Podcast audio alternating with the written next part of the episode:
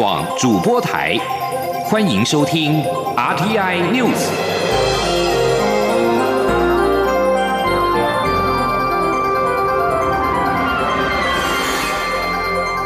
听众朋友您好，欢迎收听这节央广主播台提供给您的 RTI News，我是张顺祥。由美国、日本、印度跟澳洲组成的四方安全对话，十八号举行了电话会议。日本的外务大臣茂木敏光说，四国外长已经达成了共识，缅甸必须要迅速的回归民主。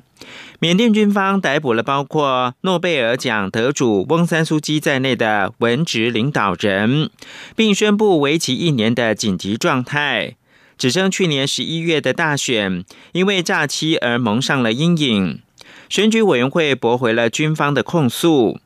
茂木敏光在与美国国务卿布林肯、印度外长苏杰生以及澳洲外长潘恩进行电话交谈之后，发表了这一番谈话。日本在去年十月在东京举行由四方安全对话四国外长亲自参与的会议，被视为是平衡中国日益强大军事和经济实力作为的一环。十八号的会议是由美国新任总统拜登上任以来的第一次。中国则声称拥有南海几乎所有海域的主权。越南、台湾、菲律宾、马来西亚以及汶莱也声称拥有南沙群岛的主权。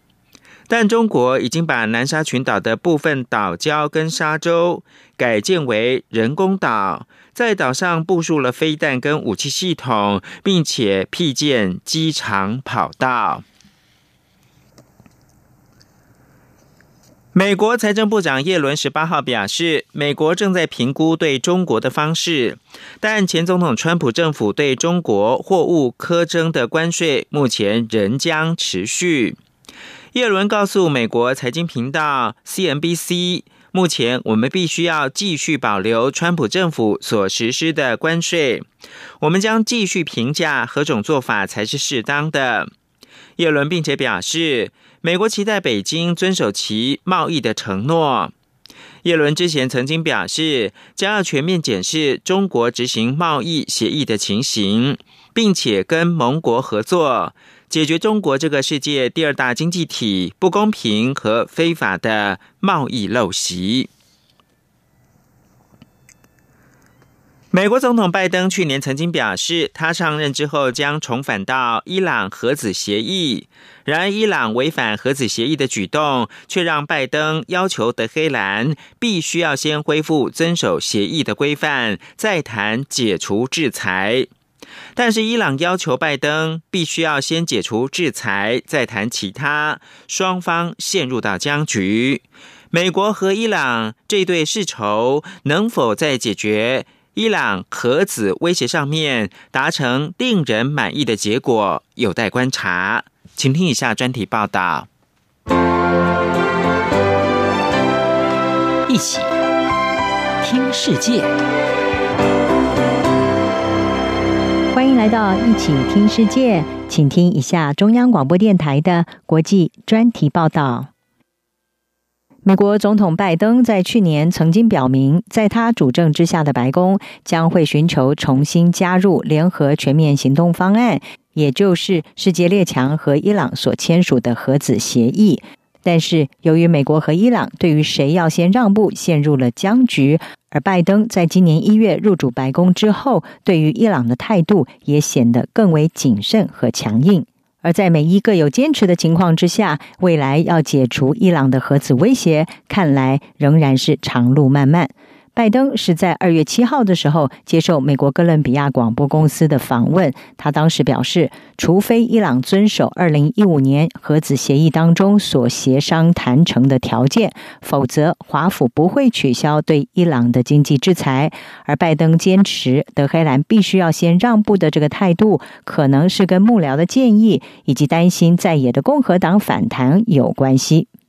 美国全国公共电台就引述美国前情报总监雷克里夫他的谈话指出，拜登对伊朗核子协议的态度出现了改变，是因为情报体系不支持解除对伊朗的制裁，而且认为在目前的情况之下。不应该放宽对德黑兰的制裁，或者是重新加入协议。而且，如果拜登在没有取得德黑兰的承诺，要全面遵守伊朗核子协议的状况之下，就贸然的放宽对伊朗的制裁，必定会遭到共和党的严厉批评。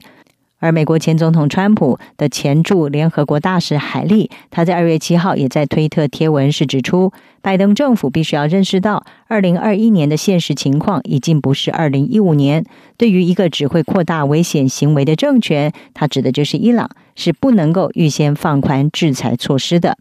不过，谁应该先让步，美伊已经陷入焦灼。伊朗最高领袖哈米尼，他在二月七号就宣布了最终且不可逆转的决定，是说，如果美国没有先行取消所有的经济制裁，那么德黑兰不会恢复遵守核子协议规范。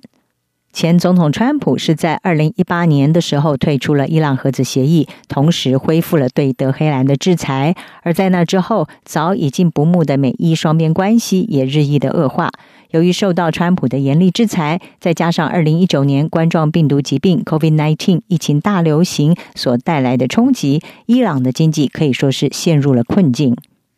而德黑兰为了要报复川普的制裁，在去年宣布不再遵守核子协议的限制，并且逐步的将提炼浓缩铀的纯度升高到了百分之二十，已经远高于核子协议规范当中所设定的上限百分之三点六七，而且也增购了离心机。也由于伊朗这些违反核子协议的举动，使得拜登在上台之后，跟德黑兰是陷入了谁先让步的焦灼状态。到底是美国要先解除制裁，还是伊朗要先回到核子协议的规范之下？而对于美伊核子协议的争端，路透社也引述了熟悉该协议的多位消息人士说，美国正在就要如何的恢复和伊朗的沟通来考量多种方案，其中之一就是在双方合乎规范的情况之下，采取所谓的婴儿学步这种缓步的前进方式来打开僵局。路透社指出，拜登政府如果是采取这种比较温和的做法，渴望能够降低在川普时代美伊的尖锐敌对。同时，也可能让德黑兰愿意重返核子协议规范。不过，德黑兰的想法是不是跟拜登政府有交集，却是存在着疑问。有分析认为，虽然拜登团队想要跟德黑兰达成协议，来化解来自伊朗发展核子武器的威胁，但是德黑兰可能只想跟美国一直谈判下去，根本不想彻底的解决双方长久以来的矛盾。根据美国军事网站“防务一号”引述了华府智库战略暨国际研究中心的中东议题专家艾特曼，他的分析是指出，拜登团队成员跟伊朗交手其实有着丰富的经验。这些在奥巴马时期的资深官员，他们希望在跟德黑兰达成一项协议之后，再达成另外一项协议。但是其实不太可能达成能够彻底的消除伊朗威胁的协议，而伊朗也不会接受这样的方案。艾特曼认为，伊朗会一直想方设法的跟美国进行谈判，来遏阻美国施加制裁，但是根本不想寻求解决问题的方案。因此，美国和伊朗要在伊朗发展核子武器的这个症结问题上找到一个双方都满意的答案，恐怕是有待观察的。以上国际专题由张子清撰稿，海清清播报。谢谢您的收听。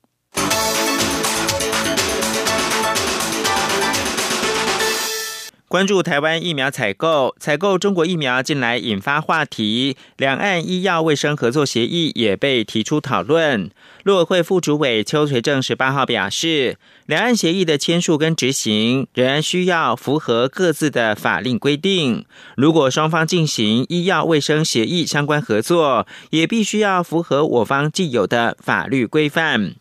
不仅如此。陆方迄今不曾透过协议管道向我方提供录制疫苗的相关资讯，因此陆委会要呼吁各界应该要聚焦在公卫专业领域探讨疫苗的议题，才能够确实的维护国民的健康安全。请听记者王兆坤的报道。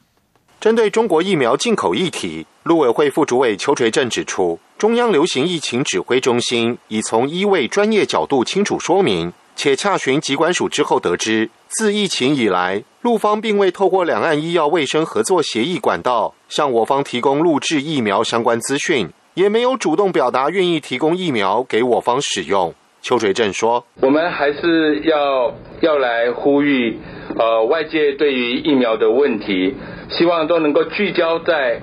工位专业的领域来探讨，这样才有助于整体防疫的需求，以及维护国民的健康安全。”关于促转会官网遭港府封锁相关报道，邱垂正表示，资讯自由流通是基本人权，也是香港作为国际城市成功的基石。我方呼吁相关单位应确保香港民众有知的权利，不要再倒退、紧缩、打压，避免损及香港国际形象。另一牵涉港府的报道是港女命案凶嫌陈同佳投案一事，邱垂正回应指出。港方相关人士重谈所谓台湾不发陈同佳签证的旧调，我方必须严正说明：一个负责任的政府不可能同意杀人犯以自由行的方式自行搭机来台，置同班机旅客安全于不顾。因此，陆委会一再呼吁港府应务实回应我方早先提出的司法互助请求，我方的沟通大门永远敞开。目前就是等待港方展现妥处本案的诚意与决心。此外，有关台大教授李笃中主持中国大陆国家重点研究计划一案，教育部查处属实后，依两岸条例相关规定，裁处新台币三十万元。陆委会对此表示尊重。中央广播电台记者王兆坤台北采访报道。台湾采购疫苗再传好消息，原本因为中国阻挠而采购破局的德国 B N T 疫苗，表示将照原计划供货给台湾。对此，中央流行疫情指挥中心指挥官陈时中十八号表示。德国展现人道医疗的情操，主动表达善意。他表示感谢跟感佩，也相信 B N T 一定会排除万难，及时的签约，跟台湾一起终结疫情。另外，有媒体报道表示，台湾透过 COVAX 取得的 A Z 疫苗，最快下周就会抵达台湾，下个月国内就可以开始施打。对此，陈时中强调，COVAX 下周才会跟台湾确定供货的时程跟剂量。他期待疫苗能够在下个星期抵达台湾。请您央广记者刘品希报道。COVAX 预计在二月底开始配送首批疫苗给各国，台湾将取得大约二十万剂 A Z 疫苗。疫情指挥中心指挥官陈时中十八号下午在记者会中表示，COVAX 下周才会跟台湾确定供货时程与数量，做最后确认。预计第二季还会有不同厂牌的疫苗在不同时间点陆续抵台。指挥中心疫情监测组组长周志浩指出，COVAX 有委托机构统筹安排疫苗运送等事宜，台湾只需要负责接收。他说：“我们所说的哈是下个礼拜会知道确切的数量，实际的日期的时候，好那时候会，并不是说下个礼拜就会送来。那送来的之后，自然之定会跟大家来做一个报告。” 现在是 COVAX 的话，它是有委托的一个机构来做这方面的运送跟做安排，他们有统筹的一个安排的一些一些方式来安排。至于说里面的相关的这些的运送的过程、运送的工具、运送什么，他们会在做安排好了之后来通知我们。啊，我们在这边来做接收的工作。至于国产疫苗采购进度，陈时中之前表示，已经跟一家厂商达成共识，将签订五百万剂购买合约跟五百万剂的开口合约，跟另外一家也持续朝这个方向来谈。陈时中十八号进一步指出，这两家厂商都列入指挥中心的候选疫苗，一二期试验都很顺利。目前已经跟其中一家就大方向达成共识，准备进入签约的程序。另一家由于在大方向上尚未形成共识，有些条件还没有谈妥，已经请对方拟定合约，再做最后谈判。指挥中心之前表示，预计采购三千万剂疫苗。由于德国 B N T 承诺照计划卖给台湾大约五百万剂疫苗，如今已经外购到两千五百万剂，是否会压缩到采购国产疫苗的数量？陈时中说，指挥中心还是照外购两千万剂、采购国产一千万剂进行分配。如果外购的数量再增加，三千万剂到三千五百万剂的弹性空间还是在，但是在三千五百万剂以外的额外采购就要很精打细算。此外，对于有媒体报道陈时中考虑使用中国疫苗，陈时中澄清，他的态度从未变过，只要疫苗安全有效，可以买，有人愿意用，就会考虑使用，只是考虑，不是一定要买。毕竟所有疫苗都还要经过专家评估跟法律合可程序。央广记者刘聘熙在台北的采访报道。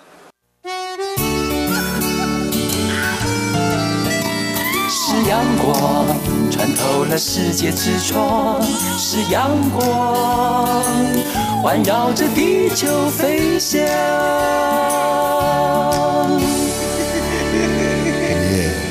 现在是台湾时间清晨的六点四十五分，又过了三十二秒。我是张顺祥，继续提供新闻。立法院第十届第三会期已经在二月一号报道。立法院长游锡坤在十八号邀集朝野党团协商开议日，各个党团都同意在二月二十六号开议。但国民党团在协商当中主张，开日当天先安排疫苗采购与因应来珠的百亿基金专案报告。时代力量跟民众党团也表示支持。虽然民进党团一度不同意，但基于朝野议事的和谐，最后同意放行专案报告，并期盼立法院能够建立新的文化，朝野能有个理性对话的开始。而立法院新会期将在二十六号开议，台湾民众党跟时代力量党团十八号也各自举行记者说明会，将推动的优先法案。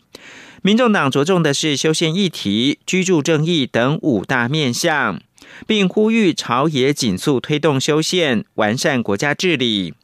时代力量也锁定居住正义。并主张紧速推动港澳条例修法、公益接弊者保护法等案，各党优先法案相继的出炉，朝野党团将各自过招。刘玉秋报道。立法院新会期确定将在二十六号开议，朝野各党近来也着手盘整本会期要推行的优先法案。台湾民众党十八号举行记者会，说明二零二一年新会期中预计提出的修法五大面向，包括持续推动居住正义及社会人权修法，强化数位经济及科技发展，推动环境保育法案与自然资源永续发展，维持教育公共化及活化文化资产外，民众党立委张其禄也几乎。朝野应尽速修宪，推行阳光法案，并完善国家治理的相关修法。都不要再打假球哈！不管是把考件废除，还有整个降低门槛，还有这个还政于民这个部分哈，降低门槛里面，我们也有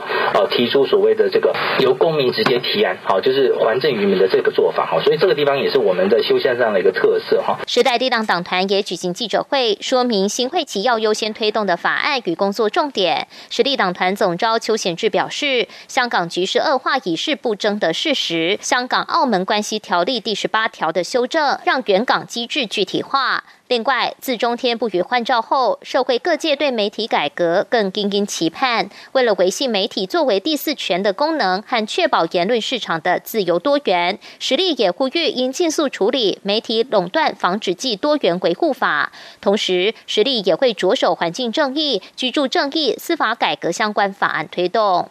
台湾的囤房的问题绝对不是像内政部所说的不严重，是非常非常的严重。所以，我们希望能够就居正居住正义的这个部分，哦，能够去对这个所谓的囤房税。能够优先的来排审，并且去这个能够通过。而国民党团首席副书记长陈玉珍则说，国民党团也将提出多项优先法案，包括揭弊者保护法、跟踪骚扰防治法、国民教育向下延伸、运动产业发展条例等多项民生法案。至于民进党团的优先法案，党团总召柯建明日前指出，今年度国营事业预算案赶不及在日前的立法院临时会处理，因此国营事业预算案列。为本会期的优先处理议案，其他例如滚奖条例、私校退场等，这会期也必须处理。针对组改的部分，则因党团与行政院还有不同意见，因此还要调整以及凝聚共识。立法院本会期除了修宪是重中之重外，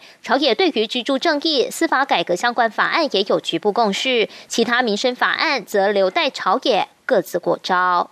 中央广播电台记者刘秋采访报道。行政院秘书长李梦燕十八号表示，行政院将都更条例、货物税条例、文化艺术奖助条例等修正草案列为立法院新会期的优先法案。李梦燕也表示，行政院将会分阶段推动组织改造，首先将先以设立数位发展部为主，后续再推动环境资源部跟农业部的组改。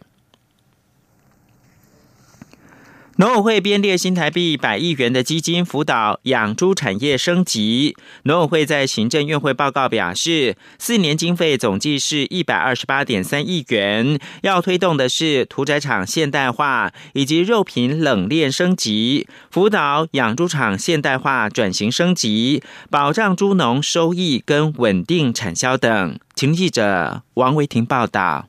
农委会十八号在行政院会报告养猪产业全面转型升级，并建构肉品冷链示范体系产业辅导方案，说明百亿养猪产业基金的用途。农委会报告指出，四年中程计划共计编列一百二十八点三亿元，其中推动屠宰场现代化及肉品冷链升级四十点一六亿，辅导养猪场现代化转型升级三十四点八一亿，保障猪农收。亿和稳定产销三十三亿，其他用途还包括猪只死亡强制保险增加保费补助八亿，策略性拓销出口台湾猪五点八亿，加强国内张 Q 猪肉产品检验与查核一亿元，鼓励业者标示并使用国产畜产品一点五三亿，和多元整合行销养猪产业四亿元。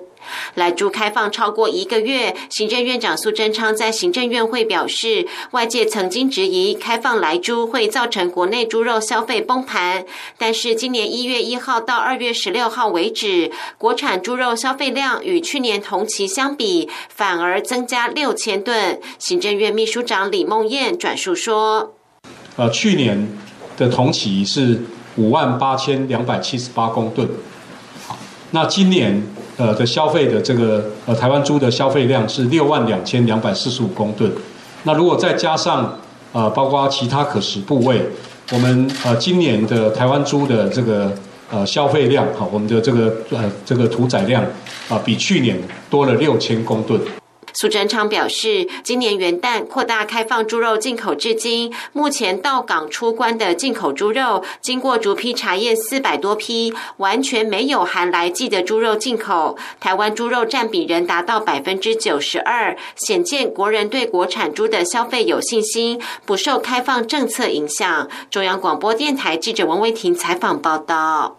影艺新闻由杨雅哲执导，改编自知名作家。吴明义同名小说的公式旗舰大戏《天桥上的魔术师》，二十号开始，每个礼拜六的晚间九点，在公式跟 My Video 上档。全剧借由一座中华商场，讲述三个世代离散又重聚的故事。不止让五六年级生重温岁月青春，也让年轻一代看到另一个截然不同的样貌，却又有同样丰沛情感的台湾，温暖又疗愈。记者江昭伦报道。斥资新台币两亿拍摄的公式旗舰制作大戏《天桥上的魔术师》，其中光是重新搭设还原中华商场场景，就花了八千万。不止如此，还中间找来奥斯卡最佳影片《寄生上流》，韩国导演奉俊昊御用视觉特效团队跨国合作，全剧画面精致逼真，让人就像搭乘时光机回到八零年代的台湾。导演杨雅哲说：“这次与韩国特效团队合作收获很多，对于韩国人从戏剧角度来处理特效的看法相当赞赏，更推崇韩国人工作不止拼命敬业，美感经验值也是一流。”但最令他开心的，还是透过这次拍摄，让台湾各部门技术与幕后团队都有一次练习与大展身手的机会，非常难得。杨雅哲说：“随便说一个梳妆组，他每天可能最多要处理到两百个灵眼的头发跟衣服，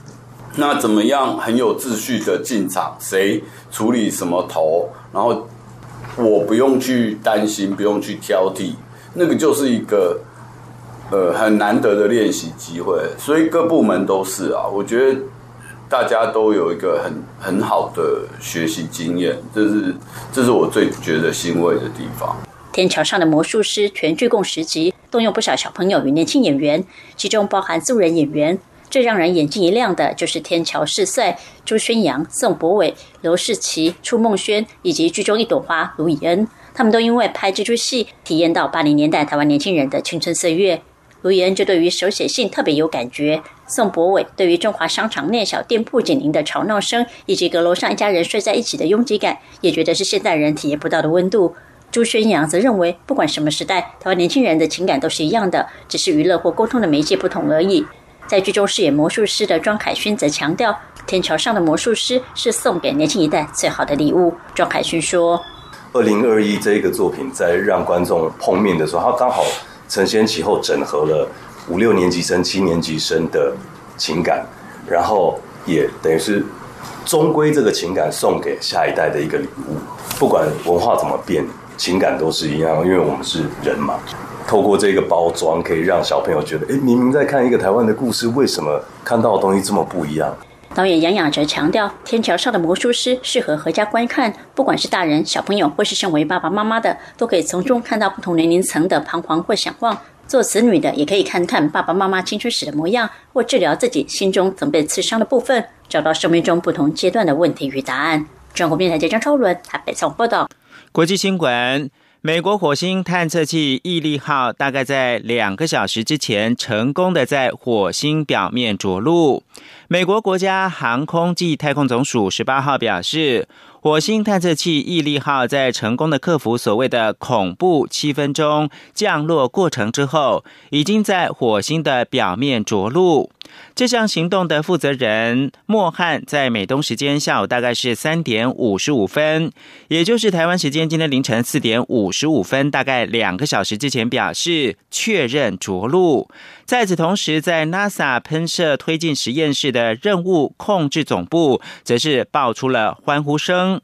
NASA 助理科学总监朱布肯在推特发布毅力号从火星的北半球陨石坑传来的第一张黑白影像，写着：“哇，这是自1997年以来第五个登陆火星的探测器，而且全都来自美国。”毅力号大概有一辆 SUV 大小，重达一吨。配备七英尺长的机械手臂，有十九个摄像头、两个麦克风跟一套先进的仪器，有助于实现它肩负的科学目标。根据美国疾病管制暨预防中心 （CDC） 的初步估计，二零二零年上半年美国人预期寿命减少一年，这是从第二次世界大战以来最大降幅，而且处在两千零六年以来的最低水准。CDC 表示，尽管这项估计是初步的，没有办法反映二零一九冠状病毒疾病大流行的完整影响，但这是这个机构首次发布的初估数据，以评估二零二零年超额死亡人数的影响。超额死亡人数是预期死亡人数跟实际死亡人数之间的差距。这份报告的作者之一阿里亚斯说。这是从二次大战以来的最大跌幅。在一九四二年到一九四三年之间，预期寿命下降二点九岁。目前美国人平均预期寿命是七十七点八岁，二零一九年是七十八点八岁。非裔人口的预期寿命下降二点七年到七十二岁，是所有族群当中最大的降幅。白人人口减少将近一年，也就是七十八岁。而拉美裔人口的预期寿命则是下降一点九年到将近八十岁。最后看到是美国国会众议院十八号重新提出一项两党推动的法案，将禁止从中国新疆地区。进口产品，除非能够证明这些产品不是由强迫劳工所生产，法案并允许对侵犯穆斯林人权的中国官员进一步的制裁。以上新闻由张顺祥编辑播报。